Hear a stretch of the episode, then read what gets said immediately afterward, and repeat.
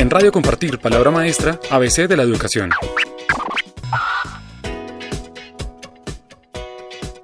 Hola, soy Javier Pombo, director de innovación educativa de la Fundación Compartir. Hoy en Radio Compartir tenemos una invitada muy especial. Ella es Camila Monroy Cortés, exalumno de la institución educativa Compartir Suba año 2011. Camila estudió licenciatura en Ciencias Sociales.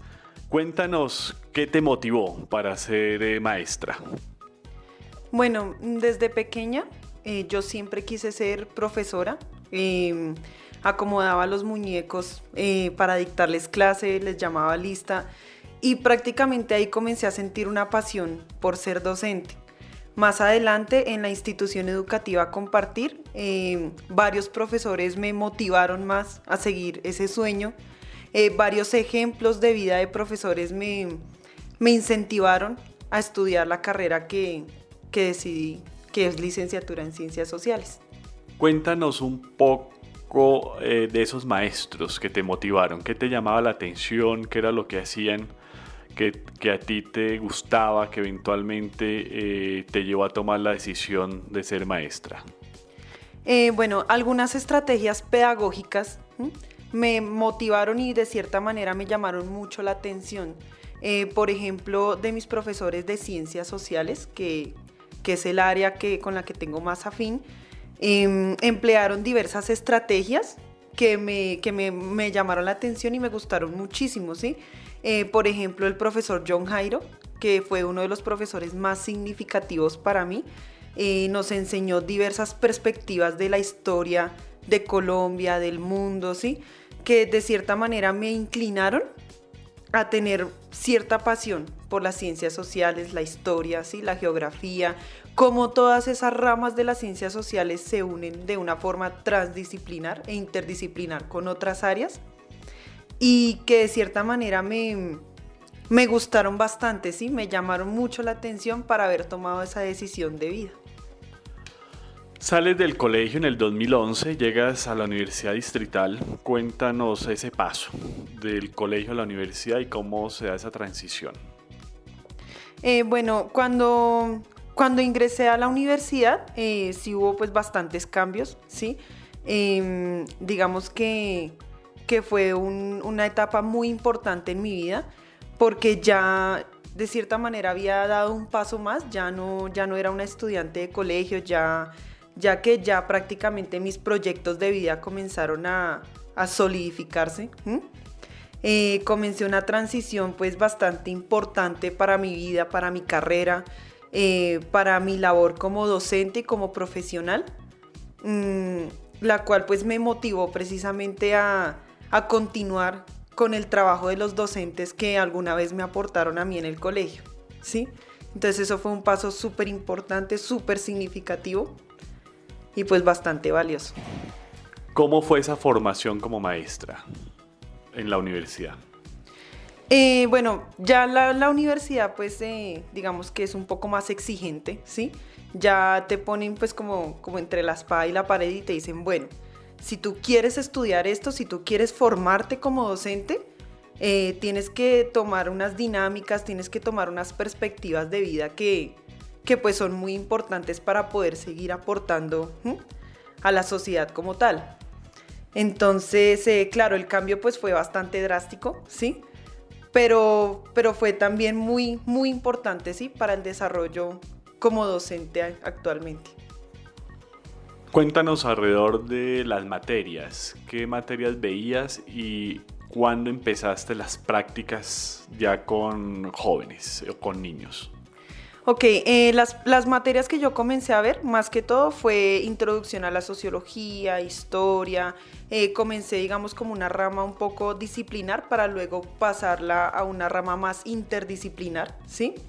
Eh, sin embargo, la cuestión de las prácticas fue una, mm, digamos, como algo bastante complicado. ¿Por qué? Porque en la universidad resulta que en los primeros semestres no había una materia o un área para las prácticas, ¿sí? Las prácticas yo las vine a comenzar fue hasta octavo semestre. Entonces, claro, eh, en, esos, en esos tiempos pues venía la duda, porque yo pensaba, wow, ¿será que de verdad yo sirvo para ser docente? Entonces, claro, cuando, cuando ya llegó el octavo semestre, comencé las prácticas y todo, pues fue algo bastante em, significativo para mí, porque yo ese día llegué muy nerviosa, yo, dije, wow, y, yo pensaba dentro de mí, ¿qué tal que haya perdido ocho semestres de mi vida y, y qué? Y, pues me vaya así de tacazo con, con las cuestiones de ser docente, ¿no? Pero bueno, afortunadamente mi caso no fue de decepción, al contrario, me sentí muy contenta, compartí muchos vínculos con los estudiantes, ¿sí? Eh, se formaron, digamos, diversas estrategias para enseñarle a mis estudiantes y me di cuenta que ser docente es lo mío y que me gusta ser docente, ¿sí?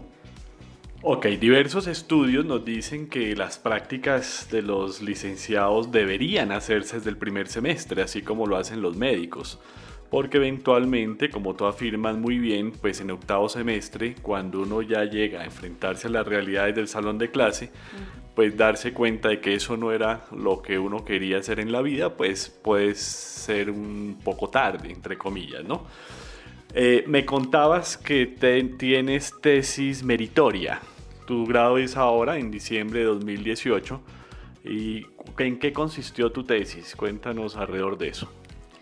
Bueno, mi tesis consistió en una cuestión interdisciplinar que trata sobre varios factores en común, ¿sí?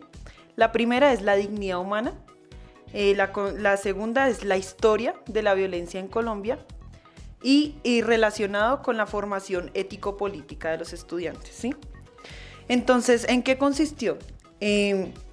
en desarrollar las concepciones de dignidad humana que tenían los estudiantes del grado noveno eh, del Liceo Celestín Freinet, para de cierta manera promover y efectuar esa dignidad humana en sus contextos políticos, sociales y cómo, conociendo la historia de la violencia eh, de la segunda mitad del siglo XX en Colombia, ¿sí? Entonces, bueno, todo comenzó en, bueno, desde, desde la perspectiva de su vida cotidiana.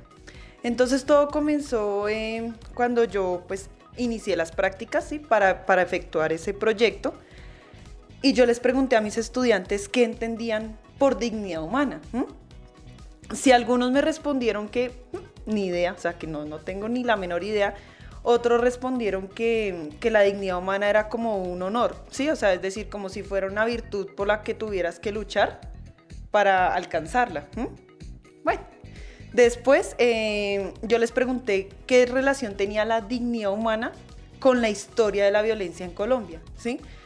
Otro, bueno, los mismos chicos me dijeron que no, que no tenían ni idea, y otros me dijeron que la dignidad humana era el rango que tenía un soldado eh, en, la batalla, por decirlo así, siendo el soldado raso el más, el menos digno, y el general siendo el más digno, ¿sí?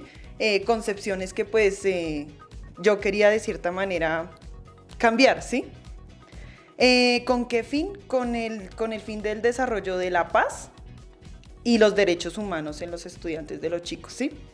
Entonces, bueno, en la segunda clase yo llegué y les pregunté, chicos, eh, yo les tengo una pregunta, quiero que ustedes sean sinceros conmigo.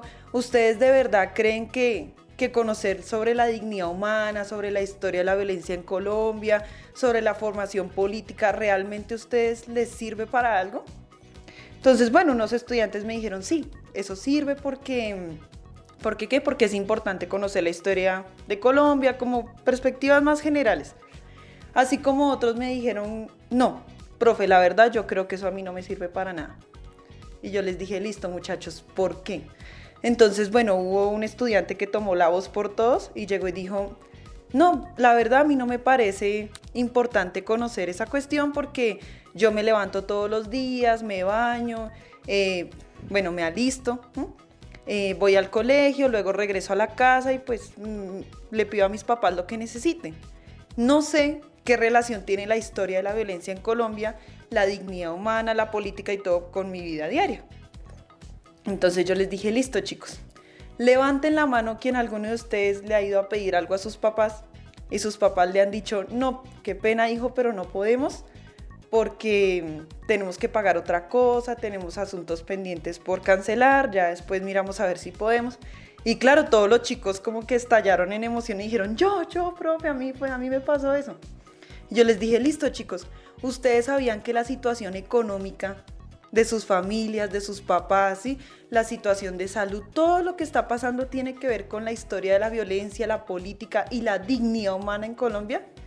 Claro, no, esos chicos quedaron súper impactados y prácticamente ahí fue cuando, cuando como los tomé, ¿sí? Y comenzamos a mirar las perspectivas de dignidad humana, historia de la violencia en Colombia, formación política, ¿sí? Y concepciones subjetivas de la dignidad humana, ¿sí? que efectivamente pues comenzaron a cambiar con el tiempo. ¿Cómo? Mirándolas desde la perspectiva no, no histórica, cronológica, como lo suelen hacer en las instituciones educativas, sino mirándolo desde la perspectiva de la víctima, ¿sí? Para que de cierta manera ellos se relacionaran y encontraran como una especie de intersubjetividad con las víctimas. ¿sí?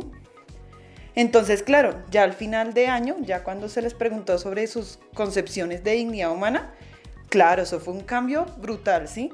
Eh, ya algunos decían, no, profe, para mí la dignidad humana es el respeto, para mí la dignidad humana es el reconocimiento al otro, ¿sí? Para mí la dignidad humana es el, valor, ¿sí? De una persona, pero no el valor monetario, sino el valor esencial. Y claro, eso fue, o sea, eso fue un cambio pues bastante importante para la vida de ellos y para su formación política. Bueno, ahí lo que observamos es que hay una educación en contexto, como afirma el doctor Rodolfo Ginás, que tanto hace falta. Y adicionalmente unas estrategias didácticas en la enseñanza de la historia, pues que rompen esquemas tradicionales. Bueno, Camila, pues muchos éxitos en este nuevo paso una vez empieces ya tu ejercicio profesional después de el grado que vas a recibir en diciembre y de esa tesis meritoria que la universidad pues ha destacado y ha resaltado. Muchas gracias. En Radio Compartir, palabra maestra, ABC de la educación.